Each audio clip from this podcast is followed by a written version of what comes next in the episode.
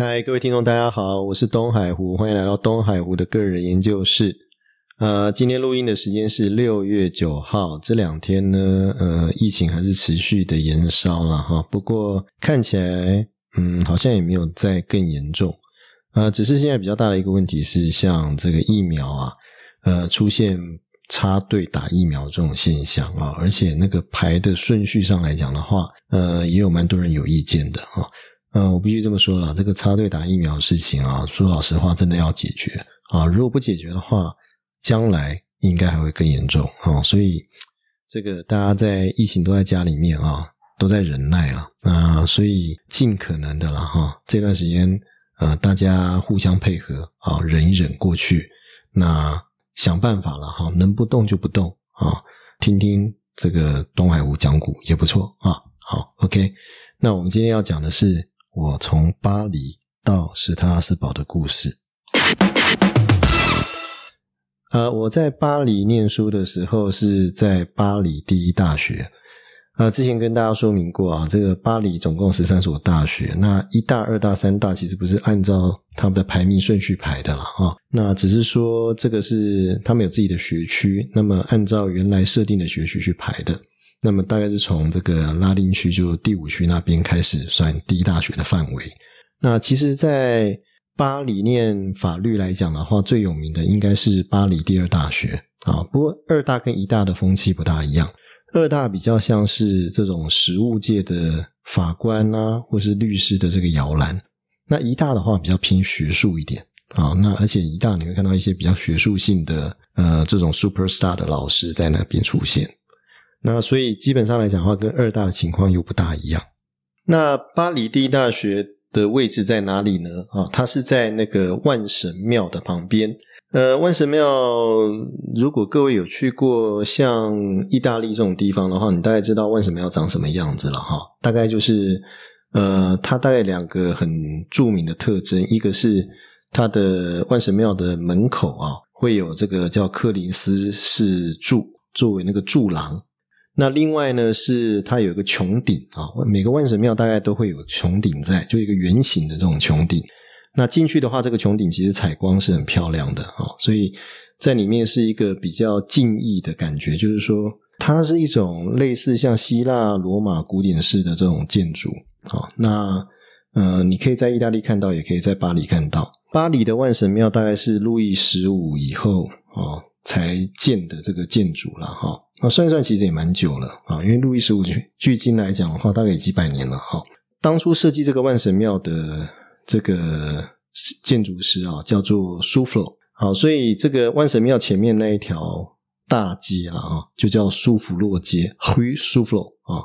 那个街大概很宽，但但是它不是很长啊，大概长度大概不到五百公尺吧，哈。那另外一个镜头就是这个 Jardin Luxembourg，就是那个卢森堡公园啊。那我们的巴黎大呢的法律学院啊，嗯，它就坐落在万神庙的旁边，就正好在万神庙边边这样子啊。那你所以你到万神庙那边去的时候，你就可以看到一大的这个法学院的建筑啊，那个上面会写 Faculté de droit。嗯，这个说到这个其实很很有趣了哈，因为所谓的系跟部门的话，在法文里面叫 Faculté 啊。那所以他的法国人都喜欢把它用缩写来讲啊，所以那个 fuck you day 就直接用 fuck 来代替哈。呃，我记得有一次看一个很有趣的那个片子啊，叫做《西班牙旅馆》。那里面呢，这个英国人的女朋友打电话来，就问说：“哎，这个他人在哪里啊？”接电话是他宿舍的一个。女孩子啊，就跟他回答说：“哦，他在 in the fuck 这样子啊。”就英国女朋友说：“哈，什么？他在干嘛？这样子啊？”所以这是一个很有趣的这个说法，fuck 啊，就是其实，在在法文里面来讲的话，它就是系啦，啊，就是系啦。所以 fuck 律多少就是法律系这样子啊。那所以呢，这个从万神庙那边过去，就会看到巴黎大法学院的大门。那那个大门进去的话，那里面大概四五层楼高了哈。就有一个中庭，那那个中庭呢，大概就是一般来讲话卖那个三明治的地方啊，就是比如中午的时候，呃，你上完课的话，你不想到别的地方去，你就可以到下面去买个三明治啊，或是呃买个小点心去吃这样子啊，等于是像福利社一样的东西啦。那其他的各楼层的话，呃，有的是行政中心，有的是教室。像我们念的那个 DEA 呢，呃，它叫 d o International Private Commerce International，就是国际司法与国际呃商事法啊。这个 DEA 呢，基本上在我们的法学院里面啊，大概它的总部在就是那个行政中心在四楼了。主要的课程大概也都是在这个建筑里面上的。那有的是会到另外一边索邦广场的建筑那边去上课，这样子啊。所以基本上来讲的话，我的印象中是这样子，就是说他的课其实有分散在两个不同的这个建筑里面去上课，但是。呃，一般来讲的话，主要还是在万神庙旁边这个建筑里面去上啊，我们那个 day 啊的课程这样子。万神庙旁边的这个广场啊，两边也有很多的呃休闲的咖啡座，因为学生都在那边出没了哈，所以你在那些咖啡座就常常会碰到一些呃教授啊或者学生啊都在那边喝一杯这样子啊，所以呃，其实你如果到灰树 flow 的话，那条大街上面看到的咖啡座。你去那边坐着去看的时候，你会发现到说有一些人看起来很特别的，那个搞不好就是巴黎一大的老师啊，坐在那边喝咖啡，然后聊聊天这样子。呃，我们的 DAR 的负责人呢，我那时候的系主任叫做 PMA 叶，啊，那我我我给他一个绰号叫马爷了哈，梅叶叫马爷这样子。他是一个很绅士，大概那个时候他大概才五十几岁吧。啊，一副那种熟男无敌的样子，因为头发是有点有点这个褐色金色的那种味道的头发啊，然后戴个眼镜，非常斯文的一个人，讲话就是慢慢的啊，他的声音大概我们在网络上面可以抓到啊，我想大家应该可以听听看他的声音是像大概是像这个样子。呃，la première, euh, suppose qu'on explique un peu ce qu'est l'ordre public international ou pas. Il était défini par Planiol. 啊，大概就是像这种声音这样子，所以每次上他的课的时候，其实很享受啊，因为他的声音就是很有磁性，然后而且用字又很典雅。呃，好处是听起来很悦耳，但是坏处是，当你听了大概半个小时之后，你就觉得想睡觉这样子，因为实在太好听了啊，很像催眠的一种效果这样子。那马爷这个老师哈非常好，他是呃，我们说是算法国的这个国际司法啊。很有名的响当当的一个人物啦。那他的很多看法跟见解呢，呃，也影响到了法国的这个法院实务界啊，实务界也会用他的文章，呃，去解释跟处理一些实务上面的国际司法的问题。好，所以这个人其实是一个古典的天才型人物了哈。呃，可以说是从法国大概战后啊，二次大战战后。呃，最有名的是 Body Four 了哈。那 Body Four 的后面之后呢，呃，就是弟子是 Lagia 的，然后 Lagia 之后就是梅耶，那他等于是第三代了哈。我们说魁三代，对不对哈？这个蛮厉害的啊，第三代掌门人嘛啊。那所以他在巴黎大的这个 DAR 里面来讲的话，他等于就是王，因为他的他写的那一本书就是国际司法呢，基本上都是我们那个时候啊，那同学开玩笑说那本叫圣经啊哈。b 了啊，圣经这样子啊，所有念国际司法的学生都要去念这本书的啊。那而且这本书其实内容写的非常好啊，我我是觉得说，如果有空的话，我还是很想推荐给台湾的学界看一看这本书啊，因为这本书的编纂的体力跟他撰写的内容那个详细跟精确的程度，呃，真的是很少见的啊，写的非常好这样子啊，基本上已经是经典了。那么这个 DAR 呢，我进去了以后，我发现到说他们的课程呢非常的紧凑，而且很精实。怎么说呢？大概是把呃一般我们会在两三年上的课程浓缩在一年中呢，呃把它介绍完。好，因为这个课程主要呃它上的主题是国际司法与国际商事法，所以它在很多的选修上的设计来讲的话，它就弄了很多。要怎么讲呢？这个专业的科目了哈，比如说像什么，像必修科目，呃，国际管辖权啊，这个国际管辖权那个是有被通 on sale 去上国际管辖权的这个课哈。那被通 on sale 他是一个很重要的人物了。我们说大概他最有名的就是写了一本《国际司法裁判选析》的这本书。那这本书来讲的话呢，影响所有的法国念国际司法的学界的人，基本上是一个很重要的参考书啦。所有重要的判例，好，那放上去，而且有这个判例的一些注解，好，那是所有的念国司的人都不能够错过的一本书。那贝托翁斯来讲的话，他是一个老先生了哈，那有特色啊，他戴着一个大帽子，有点像那个呃二战时候那个地下反抗军那个 r o m o l a n 戴的那个长长的那个帽子这样子哈。我有时在在苏弗那边看到他啊，他就戴一个大帽子往那边走，看起来就很像古人那种感觉啊。因为你其实，在巴黎的话，除非冬天啦，很少很少看到人戴帽子。他那时候大概是秋天的时候。然后他戴一个帽子，然后穿个大衣这样走着，哦，很帅，哦，很帅。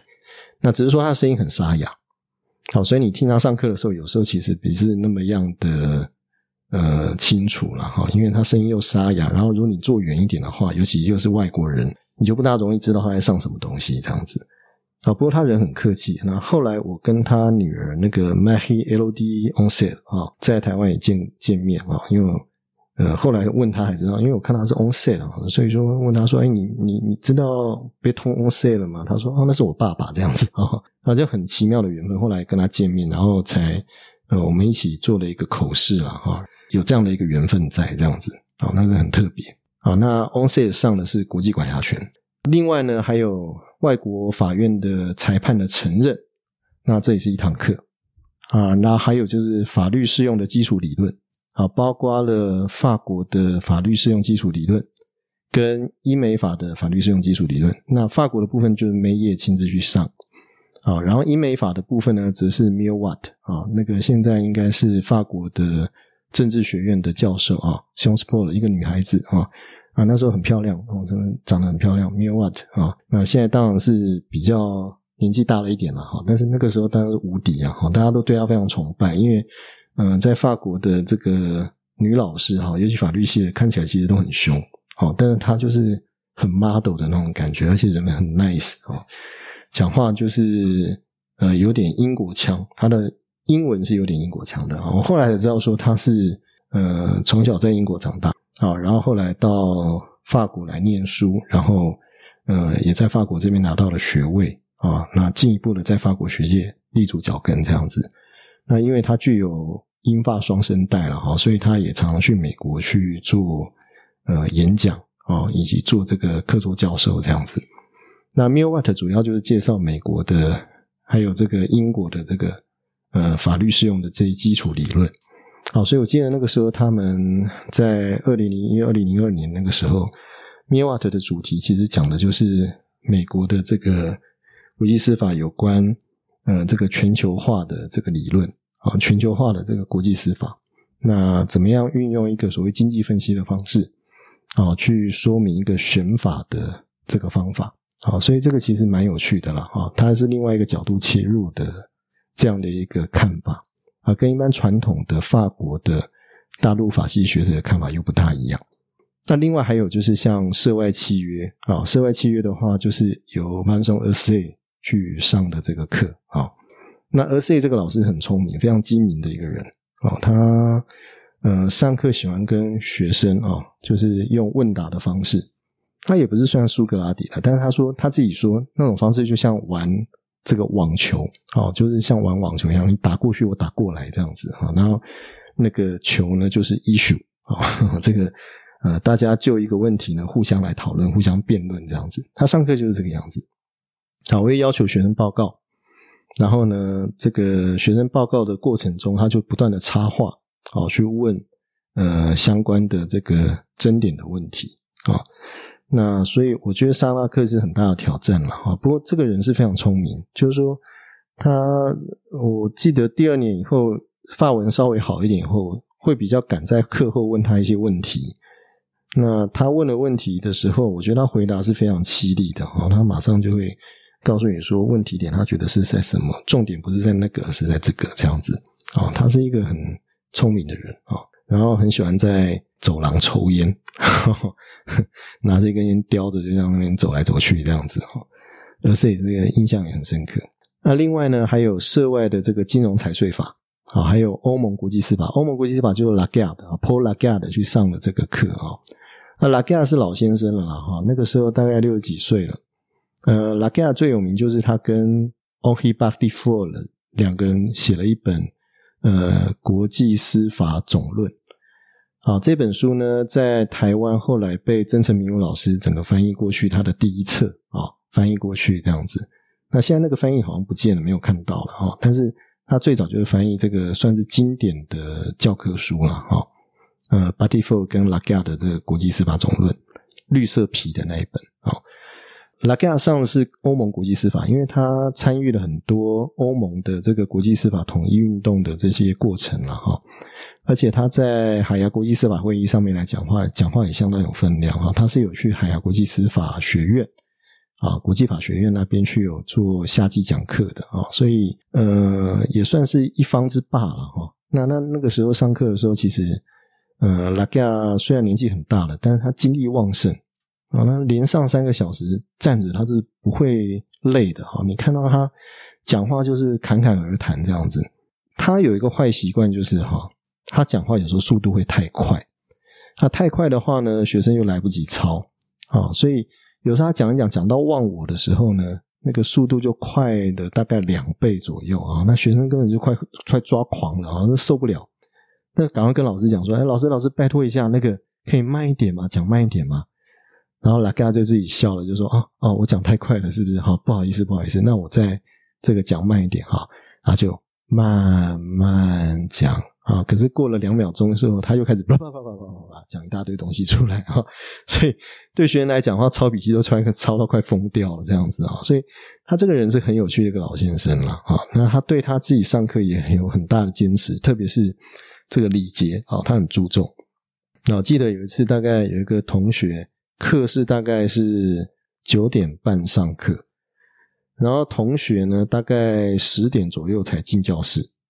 啊，进教室以后呢，他本来在上课在讲课的，就是看到那个同学进来以后，他就停住了，就一直盯着那个同学看啊，一直让那个同学坐下来，然后拉嘎才跟他讲说：“同学，我们的课是九点半哦，现在十点哦。” 这样子，然后那同学就很尴尬哦，脸涨得很红这样子啊，所以那个是印象比较深刻的一件事情啊，上他的欧盟国际司法。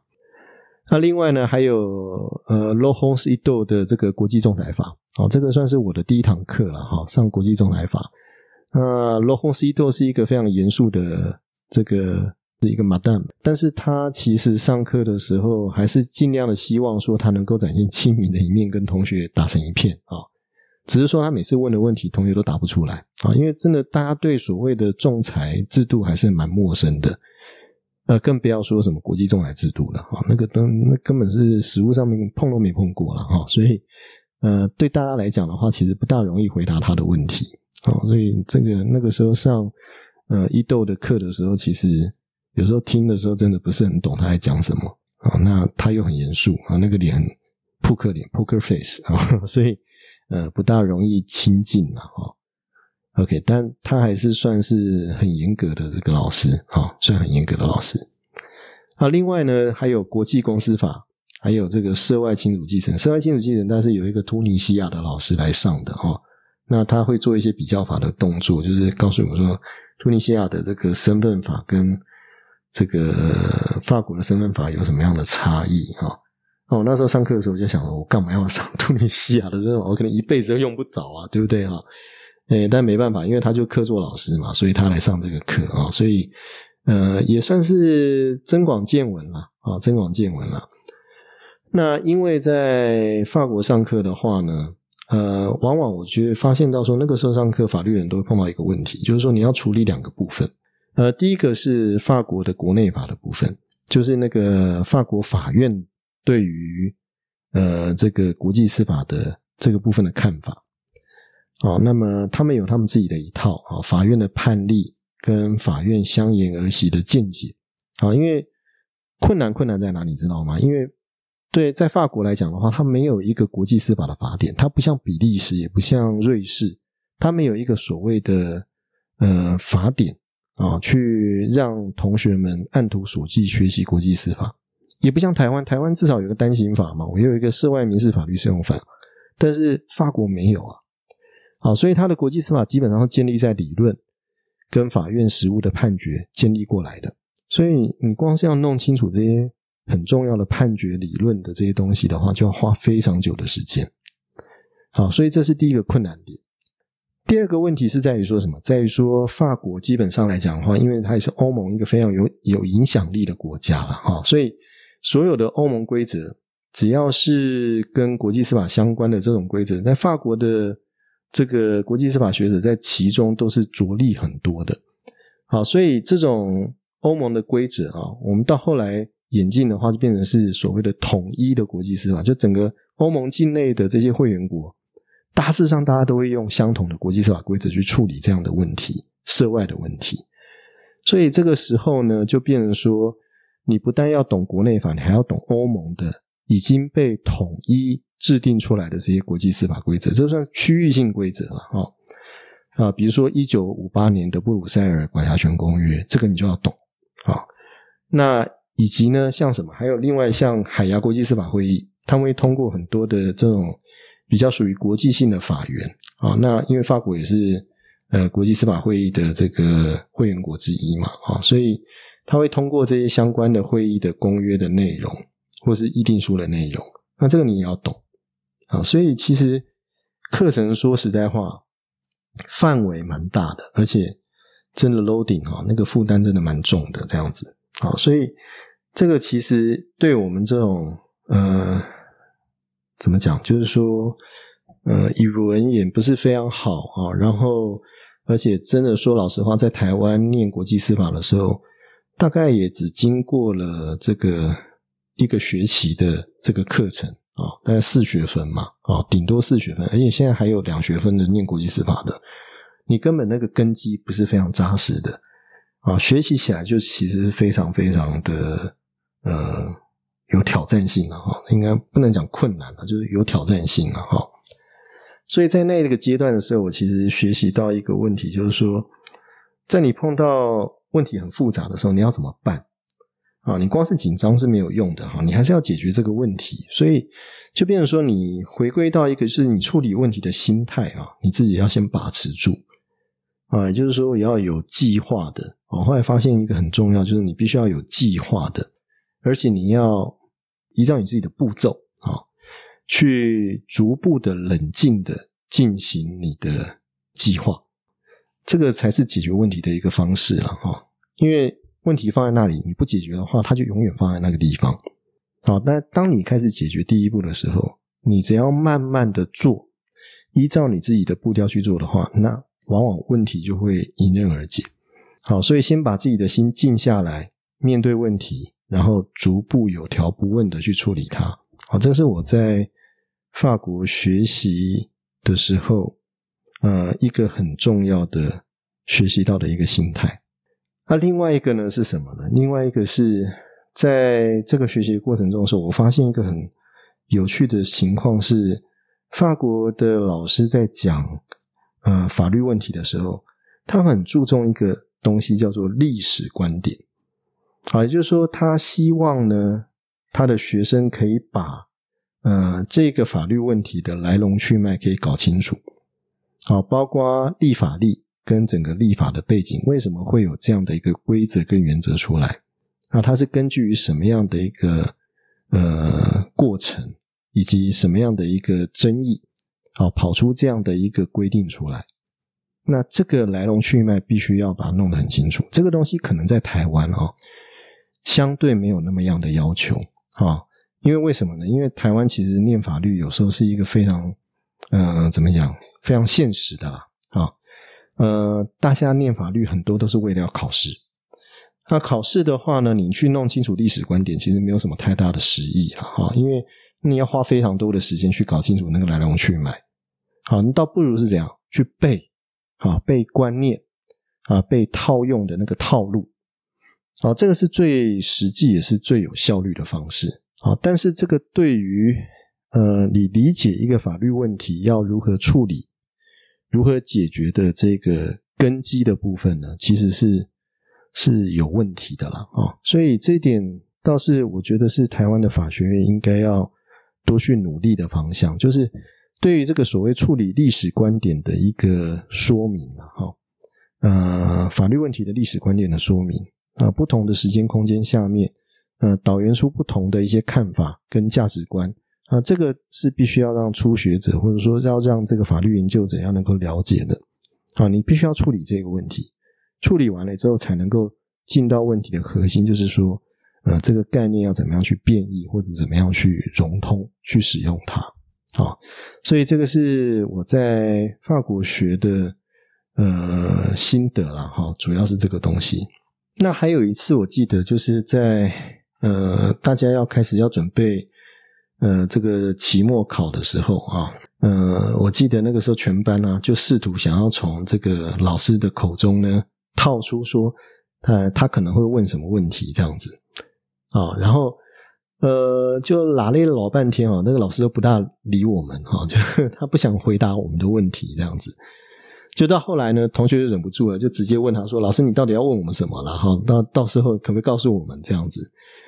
那老师就说：“哎，你为什么要问这个问题呢？”那有个同学就很天真回答说：“因为我听说您都考得很难呐，哦。”因为听说这个问题都很难啊，我们想要先知道说你的问题是什么，好比较好准备啊。他的意思是这样子。那于是那个老师呢就开始呃学那个就是法国人的那一套了哈，就是开始吐了一口气，然后就说：“嗯，难嘛？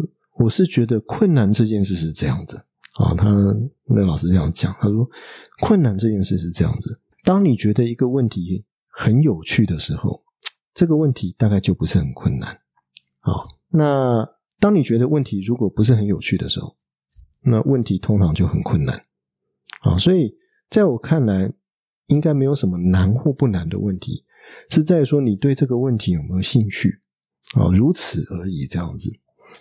好，所以这这讲干话嘛，对啊，这基本上因为有些问题，说老实话。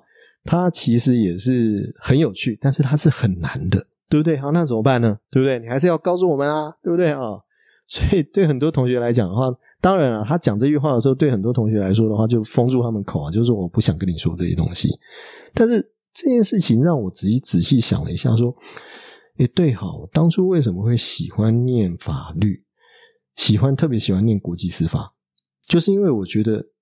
国际司法很有趣啊，它跟其他的我接触到的法律都不大一样啊，它有很多逻辑上的考虑，有很多文化上、传统上或历史上面的一些考虑，政策上的考虑，不同的比较，哎，我觉得这是很有趣的地方。而当我认为这个问题很有趣的时候，我就有时候就忘记它到底难不难了啊。所以，呃，或许真的如他所讲的。呃，其实重点在于，我是不是觉得这样的一个研究是有趣的？如果这个研究是有趣的话，那其实难不难对我来讲的话，那只是一个主观的感觉，对不对啊？那呃，我可能不会有答案，但是至少我会觉得这些问题的来龙去脉我都清楚了。那至少我可以知道我的位置在哪里啊，我可以跟上那些聪明的人啊，去处理问题的方法，我也可以学到。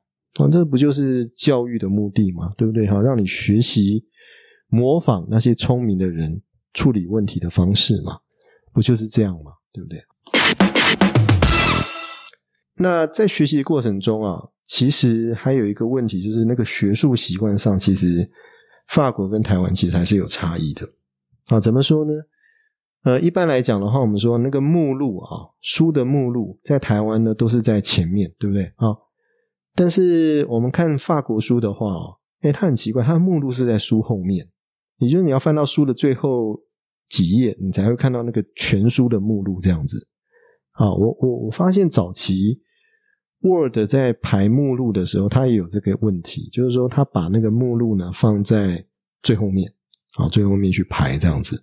那我觉得排后面其实有一个重要性啊，就是说，因为有时候目录你排了以后。那页数会改嘛，对不对？哈，那所以，呃，排后面其实也是有它的道理了，哈。那只是说，在台湾来讲的话，我们还是习惯目录在前面了，啊，所以有时候在翻的时候，你就发现你要翻回去那个书后面翻目录，法国书哈，他这种方式不是很习惯。再来就是那个老一点的法国书啊，他们因为以前的这个软体大概还不是那么发达的时候，那个同页注没有那样子做啊，所以大部分的那个附注呢，都是放在每一章节的后面啊，就是跟我们台湾中文书的中文以前的这种呃比较。老的这种期刊论文的话，大概都是把附注放在这个本文的后面啊，呃，比较少所谓的同页注了哈。那但是你看到比较老的法国书，还有一种做法是怎么样？它是在同一段啊，同一个段落的后面，他把那个注解写进去，这样子。啊，就是用挂号把它写进去，这样，所以有时候看起来就很乱了啊。你看一看那个本文，然后就看，哎，挂号后面是注解这样子，好，所以那种学术习惯也不是很习惯他们这样的做法。那另外一种叫断码，啊，断码是什么呢？就是每一段哈，作者自己会去编码。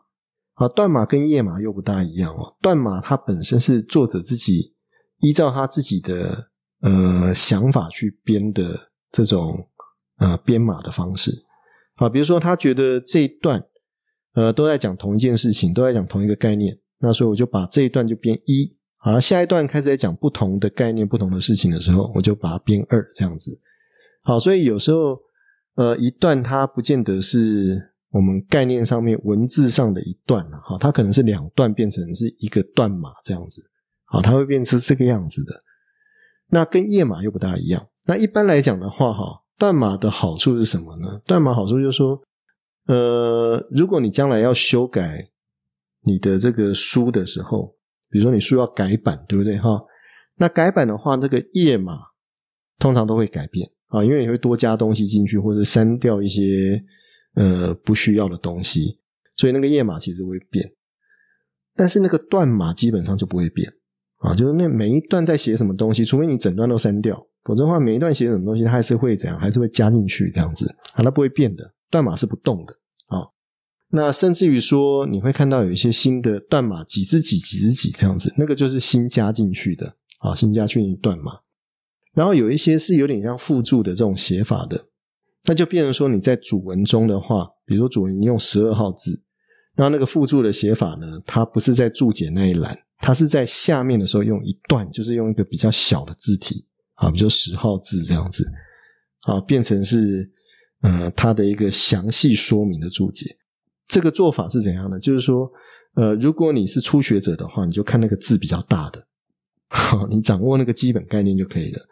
那如果你是要写一些比较深入研究的文章的学者，那你要参考进一步的资料的话，那你就要把那个比较小字的部分也要看进去哈，因为那个比较小字的部分通常是更具体。更深入的说明那个大的呃那个字的部分的那一段的说明，更具体的讲它的内容了哦。所以呃，通常来讲的话，呃，这种学术习惯在台湾你也比较少看到哈，因为台湾顶多就是把字体加粗啊，让你看到那个字体加粗是一个他要强调的重点啊，但是你不会把字变小了，对不对啊？字变小通常都是放在注解里面，字才会变小这样子。哦，所以这个也很不一样。那最后一个是什么？最后一个是我常看到一些文章哈，在法国的文章里面，它最大的一个跟台湾的差异是在于说，这个文章后面通常都不会去下结论，结论不去写的，你知道吗？啊，那跟台湾的中文论文的做法不大一样。中文论文通常到后面都会希望你作者能够去下一个结论。啊，那。当然了，法国不下结论不代表说结论不重要了哈，因为结论有时候也是蛮重要，就是说你会去做一个总结了哈。但是结论的用意哈，因为你其实，在文章中都已经讲说你的看法了。那结论其实，如果你有做摘要的话，你结论其实写不写都无所谓的啦。说老实话是这个样子啊。但是结论为什么要写呢？呃，我觉得。我以前法国有一个老师，我们上民事诉讼法的时候，有一个老师，他讲到这样的一个观念，我觉得我还蛮能认同。他是说，他认为啊，结论要写的话，主要是因为希望能够为你现在研究的议题再开另外一扇智慧的窗啊，就为将来的议题开一扇智慧的窗，这样子。好，简单的说，它是一个衍生啊，在结论中的时候，除了说你要说明你对这个研究议题的看法之外，你还要能够去衍生，告诉大家说，哎，有什么议题还值得再继续研究的？好，这个叫呃文学性的叙述，叫为将来的议题开一扇智慧的窗啊，呃，简称开智窗。总而言之啊，我在二零零一年到二零零三年待在巴黎啊，那么这两年的时间呢，其实过得非常痛苦。主要的问题还是在语言啊，语言基本上来讲的话，一直是一个无法突破的问题。那有时候你也知道啊，我们学语言的时候，其实那个呃学习的历程，它并不是一个稳缓步向上的啊，你也没办法加速。语言的学习往往是有点像阶梯式的。也就是说，你大概呢学习一段时间，它都在原地打转，但是忽然过了一个时间之后，哎，你好像如有神助一样，啪一下往上拔高了一个阶梯，一个层次这样子，啊，那个叫阶梯式的成长。所以基本上来讲的话，我在法国的两年过程中，我觉得实际是不够了哈，因为对于专业的法文，特别是法学法文的掌握，呃，真的不是那么样的明确跟清楚。那还有最重要的是一个学习习惯啊，我没有预习的习惯。在台湾的时候，其实预习这件事情对我们来讲不是很重要。那这坏习惯还带到法国去啊，特别在巴黎的时候，当你碰到困难的时候，你更不想看东西啊，你想做的就是出去走走，就这样子而已啊。然后每天呢，就是嗯，看到咖啡厅就坐着看人，就这样哦。因为过了一天，这个其实没有什么意思啦。好，那么我们说。嗯，在巴黎的时候呢，其实每一天都过得很紧张啊。那主要因为巴黎也是个大城市，人多压力大。那老师的要求也是很高的，他不会因为你是外国人啊，然后他就对你客气的，他不是这个样子啊。他就画一条线，你要么你就跳过去，要么你跳不过去，你就是被 fire 就被淘汰掉这样子。好，所以我们那个 AR 呢，它基本上它是要。先用笔试的方式通过了以后，他才能够进到第二关，叫口试。那你要笔试、口试都通过了以后，你才能够呃进到博士学院去写论文。那在笔试那一关，其实我就被刷掉了哦。那大概要跟大家讲一下，就是说法国的这个打分数的方式跟台湾不大一样。台湾是一百分制，法国是二十分制啊，二十分制就一到二十分这样子。那那个及格啊。在法国来讲的话，基本上是一半的分数就算及格啊。比如说你二十分，你拿十分，那就算及格，好，pass up 了这样子。那如果拿十二分，好，那算还可以啊，R C beyond 啊，十四分、十六分，那就算嗯，beyond 或者 Tay Beyond 这样子啊。二十分制其实对我们来讲不习惯啊，因为我们总是觉得，如果你要把它换算成一百分制的话，你应该十二分才及格嘛，对不对啊？但是它不是，它十分就及格了。那我记得那个时候呢，到第二年的时候，我还是拼了命去写啊，就是看到那个题目，然后发下来以后呢，我看，哎，这个题目好像大概知道要怎么写啊，因为他问了一个，好像是问那个呃美国的国际司法的一个新的选法理论的问题。那我想那应该不难了哈，我就想办法去写，就越写越卡，你知道吗？因为法文讨厌的就是它有一个动词变化。呃，特别现在是，如果你现在对那个动词的运用不明确，或是你不是很熟悉那个动词的写法的时候，其实你在写法文的时候，那个动词变化，光动词变化就可以搞死你，你知道吗？啊，那还有表述的方式，那最重要、最要命的一个是我对问题理解错误，理解错误，因为写偏了，写到已经超出的那个题目范围的东西了，所以后来我考卷发下来，我看了，然后老师说你已经 o l d e 就是那个离题的啦，哈，离题的这样子。那所以我还记得那一天去看分数的时候，是在那个四楼 m o n t e o n 的那个大楼四楼，啊，分数贴在那个公布栏外面。那我很害怕，我就心里想说，我觉得我应该考的应该还可以啦，再怎么样应该也是可以过得去吧，哈。那至少第一关过了，第二关那个口试见面三分情，老师应该会通融吧。呃，抱持这种幻想，就 到四楼去的时候，到四楼去的时候，我就看我的分数啊。那时候正好旁边都同学都还没有来，那我就先去看了一下。一看啊，我的分数没有过这样子，啊，就大概二十分我只拿九分，我那真的晴天霹雳，因为第二年了，你知道吗？啊，你就觉得自己怎么一事无成啊？这是怎么回事？这样子哈，哇，好忧郁。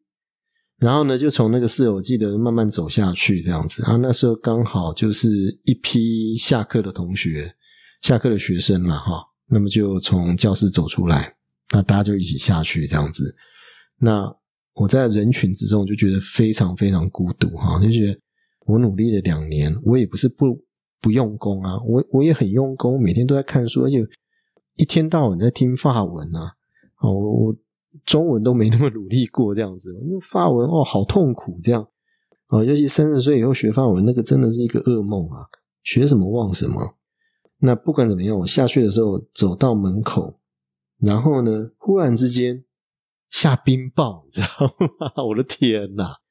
我走出门口的那一刻，忽然之间下起冰雹来，我都不知道该哭该笑哈。因为冰雹是冰线小小的下下来，这样子打在我头上，好那蛮痛的，你知道吗？真的。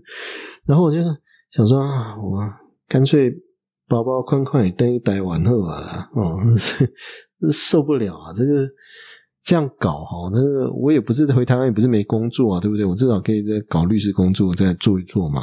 我也不讨厌当律师啊，哈。那我干嘛这边受受苦受难呢？哈，而且真的在巴黎的时候，其实巴黎的一些这个学校的行政人员啊，他还是会歧视你啊，因为为什么？因为国际学生他们太看太多了啦，啊，所以。如果你的范文在他面前讲的不好的话，他根本就是用一种歧视的态度对待你。好像我们那个 DA 的一个助教啊，永远记得他名字 George Freedom Song，哦，乔治先生，哦，他真的是可恶到极点。他跟你讲话，他讲话又是那种嘴巴都黏在一起，呀呀呀呀呀呀这样子哈。那么 shooting，嗯，这样这样，他用这种方式讲话的。然后呢，我有一次去问他问题。结果他讲了一遍以后，我听不大懂，再请他再重复一下。他居然把整个人身体转过去，然后呢背对着我讲话，这样子。哦，我那时候气坏了，我就想说，桌上有个烟灰缸，我直接烟灰缸在头上砸下去 算了，这样子哈。就这受这种歧视、这种侮辱哈，真的是可恶到极点哦。啊，像这种类似的情形很多了，那所以在巴黎过的其实真的不是很愉快啊，因为。一方面城市大寂寞，一方面也想家啊。再一方面就是真的学习上碰到瓶颈，碰到困难，学习不得法，不知道该怎么办才好啊。然后现在又没通过，那怎么办呢？啊，那是不是就行李包一包就回家算了？这样子啊？就在那个关键的时候，那天中午的时候，我打电话回家跟我妈妈讲，我说妈，我想回家了，我不想再继续念了。那我妈就跟我讲说：“你要不要再考虑一下？”哦，她说：“你先不要急着做决定啊，你先再考虑一下这样子啊。”然后我说：“我真的受不了了啊，在这边真的是受到很多的挫折哈，很多的屈辱这样子，然后就很想回家。然后挂上电话之后呢，也跟太太聊了一下。那太太是说，因为她。他是说，他大概过两个礼拜他就来法国了哈。那他说，我们先先等一等吧，看看情况怎么样吧。啊，你看你要决定要要留还是要走啊？再说吧。啊，他也是保持一个比较嗯，怎么讲，劝我不要太早放弃的这样的一个态度了啊。那只有我想放弃。啊，他们两位呢，其实都没有什么说服我了哈，因为我觉得。对他们来讲，他也不知道我的状况，那所以我觉得我其实心里面很难过啊，觉得从来没有受过这样的屈辱，从来没有受过这样的打击啊，不知道该怎么办才好啊，这个有点无颜见江东父老啊。当然，你还是有点收获了哈，因为留学说老实话来讲的话，你也是开了眼界了哈，只是说结果不如预期啊，那这是怎么办呢啊？哎，就很巧。另另外，我就接到一个电话。那天我记得，然后下午一点多的时候，我还没有吃饭，我在那边想要怎么办的时候，电话响起来。然后呢，是一个学长打来的。这个学长呢，是我大概出国前的时候呢，我一个朋友就介绍我的啊，一个台大的一个学长，他在巴黎大念书，但是我始终没办法跟他联络上。我跟他太太有联络上啊，但是嗯，太太跟我讲说他在忙啊，所以他先带他回我 email 啊，就回答了我一些有关法国念书的问题。我记得那时候他大概跟我讲说，就是嗯，你来法国念书最重要的还是语文的问题了哈，就是说观念啊，或是理解这个对我们来讲都不是什么太大问题啊，关键还是在语文。那我后来回想起来。那封信，我觉得说的非常正确啊，真的说的非常正确，真的是关键是语言。然后呢，这个学长就打电话，那个时候好巧不巧打电话来，我一接电话，我问陌生的声音，我问哪一位？他说我是某某人这样子。我说哇，我说学长，我我我之前有找过你，然后没有找到你这样子哈，那没有想到你会打电话过来，那我就跟他讲我的近况这样子哈。那当时问我说近况怎么样，我就跟他讲我的近况。那我说我没有没有通过笔试这样子哈，我就觉得很难过，我想要回台湾去这样子。那学长就是在另外一头就安慰我，他就跟他讲我的他的经验啊，他自己的经验。他说他念那个 day 啊，念了以后，他自己声音就赔上去了啊，他觉得他念的很辛苦啊，但是他。劝我讲了两件事情，我觉得到现在我还印象非常深刻。他说：“我跟你讲哦，你的发文呢只会越来越好，不会越来越差啊。只要你待在法国的话，你的发文只会越来越好，不会越来越差。这是第一个。第二个，如果你愿意待下去的话，给自己多一个机会的话，啊，你会看到你以前所无法看到的东西，而这个东西是你到法国来。”想要追求的东西，他讲这两点啊，所以他的意思是说，如果你的发文会越来越好，那你为什么不给你自己一个机会，让你自己可以在那个不可知的未来，再多一个可能性去拿你想要拿的东西呢？好，那最后他下一个结论告诉我说，学术呢是比气长，不是比气短。好，这句话影响我很深。他说：“你要知道哈，这个把自己的身体养好，然后呢，把自己的学术做好。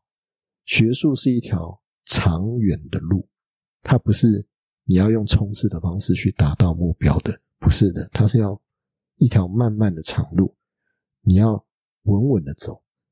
啊，如果你要走学术这条路的话，学术是比气长，不是比气短。啊，这一句话我永远记得。”那我就觉得我被说服了啊，我觉得这个好像是天意，你知道吗？就是一个上帝派来的一个天使告诉我的这句话，说你要留下来，你要留下来，给自己一个机会。所以我在挂上电话之后，我当下就做了一个决定，说好，我要继续留在法国。于是我就开始上网找资料，如何重新申请各法国的大学的法学院。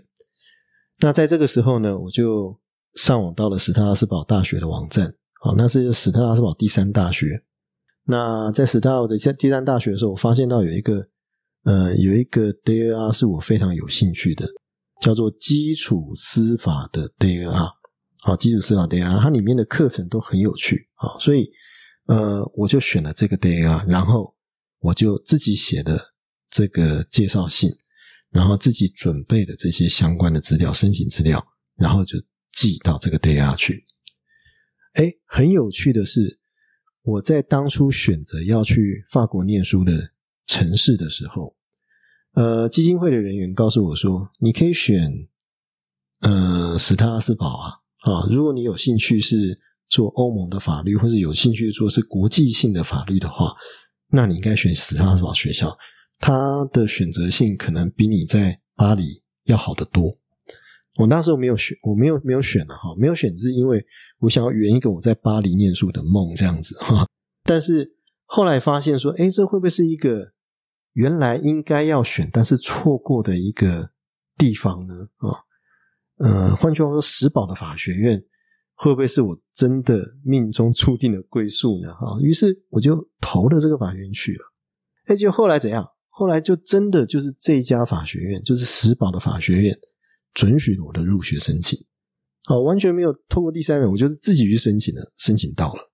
哦，那时候好高兴，而且那个时候太太也来法国了啊，大概就是投履历、投这个申请书出去以后，大概一个月啊，然后呢，正好太太来法国的第三天吧，我就接到一封那个申请通过的信，在信箱里面看到这封信，是他是把法学寄来的啊，很高兴告诉我说你获得入学许可了，哇，我开心的不得了。我想说，哇，又可以重新开始的。那这次我真的不要再跌倒了。啊，于是呢，呃，我后来才发现说，史特拉斯堡法学院为什么会准许我进去呢？啊，在我的那个申请书上面，后来有去看啊，呃，上面就有一一行画的红字，上面写说，我我自我介绍说我是台湾的律师，他把它画上去，那红字画上去，我发现那个是应该是系主任画的。啊，所以大概是因为律师资格了哈，所以就因为这样被录取了啊，所以我倒是觉得这是一个很奇妙的缘分啊。那在进石堡法学院之前的话，当然就是要做很多准备啊，因为你要从这个城市要搬到史特拉斯堡去，呃，一个是在最东边，法国的最东边东北。那从巴黎搬到东北去的话，其实是几百公里的距离哈。那呃，搬家也是一个大工程。那那时候还还好，感谢一些老朋友帮忙哦。这个我大概找了四五个朋友，巴黎的朋友，那帮我搬搬家啊。然后还找了一个大陆的这个留学生啊，他们专门在做那个呃地下搬家公司哈。那把相关巴黎的这些家当一车的就搬到史特拉斯堡去啊。我还记得那个时候去史特拉斯堡之前的时候。心情是很激动的哈，因为在那之前的时候，我就跟我太太就做了一个小旅行啊，也是到史特拉斯堡去做旅行这样子。